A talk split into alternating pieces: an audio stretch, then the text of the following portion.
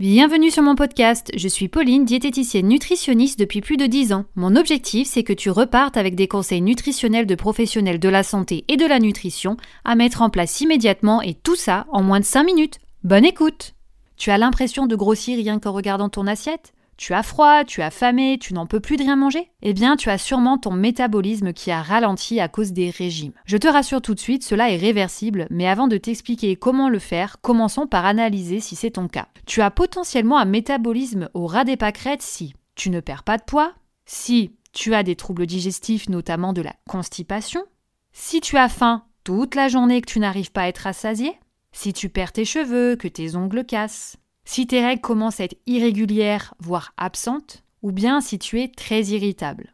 Si tu as au moins deux de ces symptômes, c'est sûrement que ton métabolisme est ralenti. Mais qu'est-ce que c'est que le métabolisme basal? Vois-le comme la grosse usine qui fait fonctionner ton corps pour que tu vives de manière optimale. Pour cela, il a des postes de dépenses auxquels il ne peut pas déroger. Réguler ta température corporelle, nourrir tes muscles, réguler ton pH, nourrir tes organes, faire ta digestion, etc.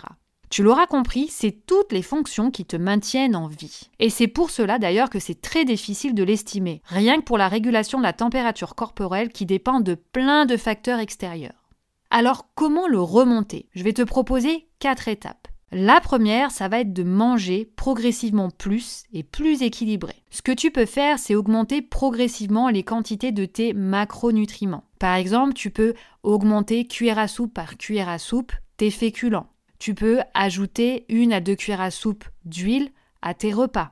Tu vérifies que tu as bien une portion de protéines et bien une portion de légumes et de fruits à tes repas. La deuxième étape, ça va être de marcher plus. Ton corps a besoin de mouvement, il a besoin d'un minimum d'activité physique et donc il va falloir faire attention à bien marcher chaque jour. C'est au moins 30 minutes de marche, mais de manière active. Ça va permettre de booster ton métabolisme et de le faire plus brûler d'énergie au quotidien.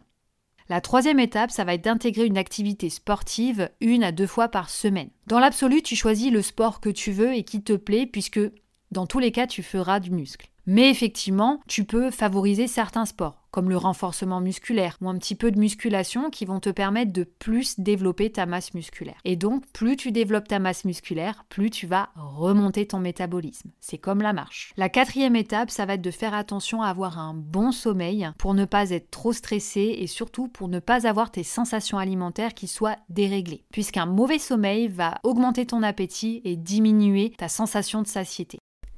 Merci d'avoir écouté cet épisode. Si tu as envie de soutenir le podcast, il te suffit de laisser 5 étoiles sur ta plateforme d'écoute, c'est gratuit et ça m'aidera énormément.